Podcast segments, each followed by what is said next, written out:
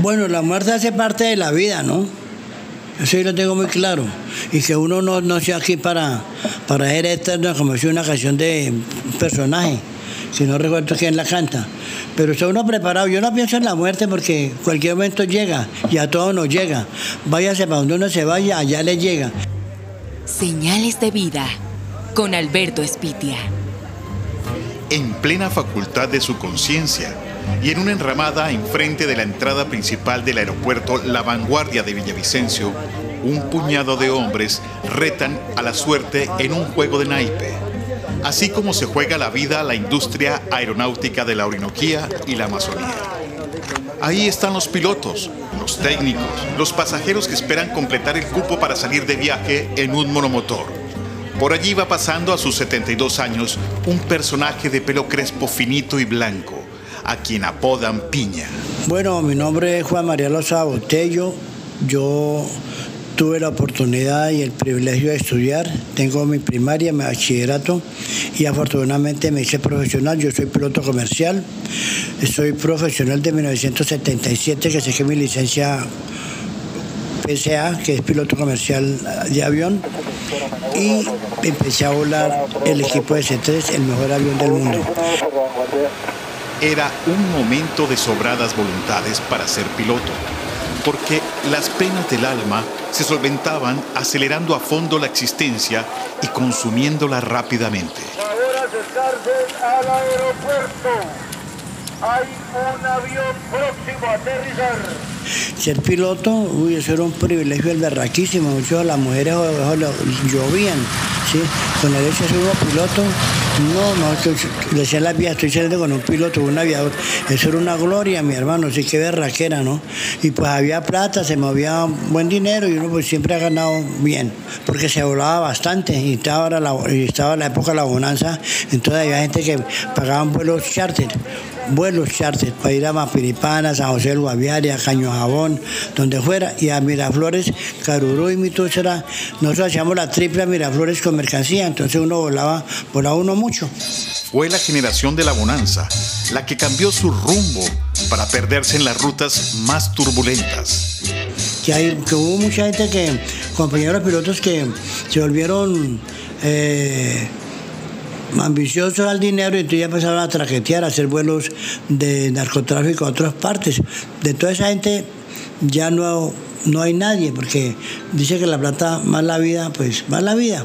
Entonces pues uno no espera nada bueno a cambio. Esa gente pues uno los han matado, otros se han, se han, han quedado con el correr del tiempo pobres porque así como se, se ganaba, se gastaba. Entonces iba uno a hacer otro vuelo y se mataba, entonces esa plata se perdía. Todos tenemos eh, pista a la vista, nos autoriza a continuar la aproximación visual.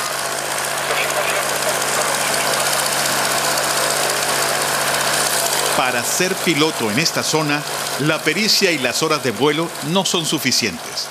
Este tipo de aviador confía más en su fe, porque sabe que está navegando una aeronave construida en 1943 y como ese miércoles 17 de junio nos recuerda que todo en este mundo tiene caducidad. Bueno, lo que sucede es que cuando uno vuela un avión con dos motores, pues tiene una posibilidad y el privilegio de volar con un solo motor. El caso del DC-3, volándolo con los 3.000 kilos, que es lo reglamentario, el avión le vuela uno una hora con un solo motor. Entonces uno pues se defiende. Difícil cuando uno vuela con un, vuela con un monomotor que no tiene sino un solo corazoncito y dependiendo por donde uno vuela.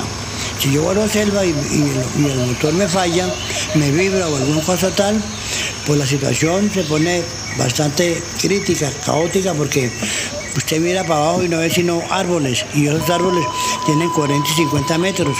Si hay algún río por ahí cerca, hasta uno se puede meterlo al río. Si no hay usted río o un caño, créame, ya cuenta usted con el factor suerte y con el poder de mi Dios.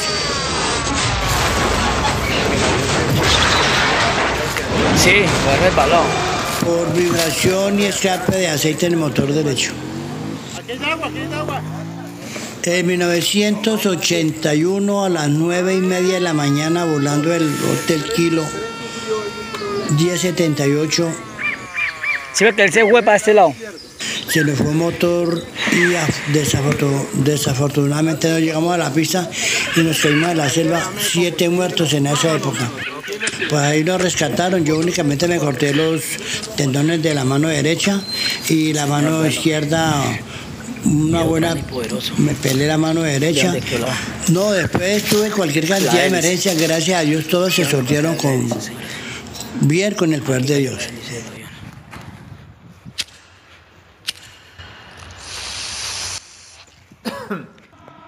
En la nube de los psicotrópicos pareciera que la brújula se pierde.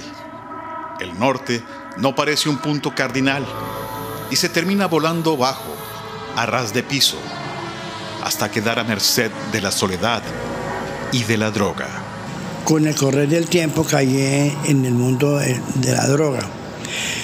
Duré cualquier cantidad de tiempo hasta que la droga me, me arropó.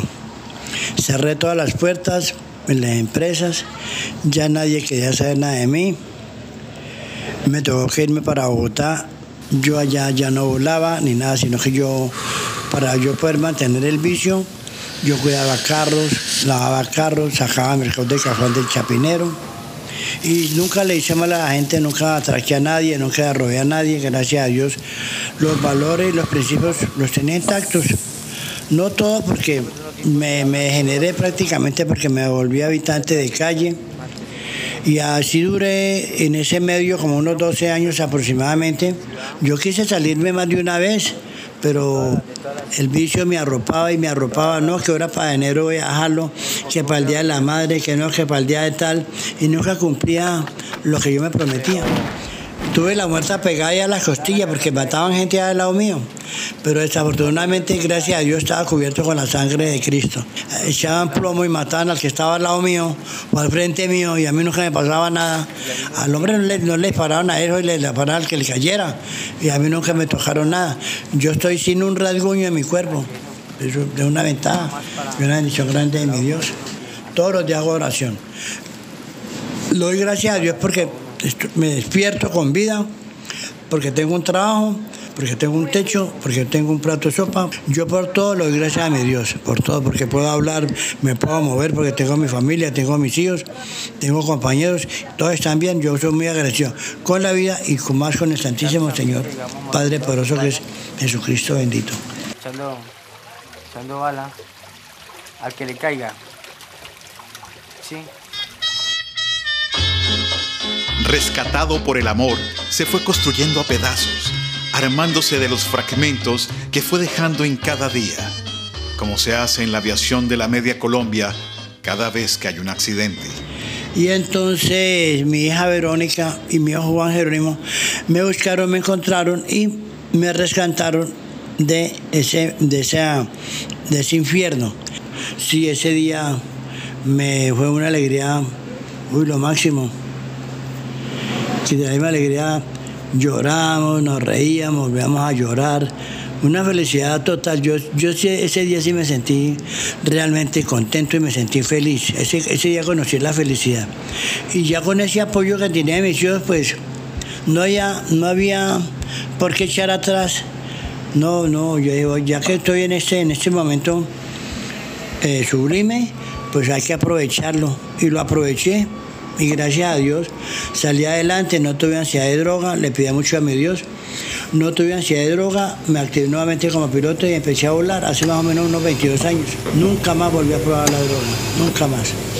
Cuando las condiciones atmosféricas y de ruta permitían presagiar un vuelo tranquilo, desde la torre de control con advierten un cambio. Y encontramos elevaciones del antígeno de próstata por arriba de 20. El valor normal es de 0 a 4. Estos Dejé volar y cada año para nosotros los pilotos nos hacían unos exámenes muy eh, complejos, ¿no? Era la vista, eh, pulmones, sangre, bueno, en fin.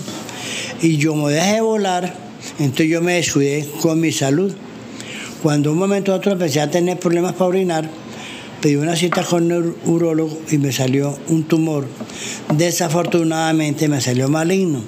Ya llevo tres años con cáncer, al momento estoy en un tratamiento eh, normal. Me aplican una, sola inyección al mes que se llama Degarelis y al momento pues estoy, me siento bien, no me duele nada. porque el médico me había dicho que, que me ha hecho metástasis en la parte ósea y en los ganglios, y a mí ni los huesos ni los ganglios me han inflamado.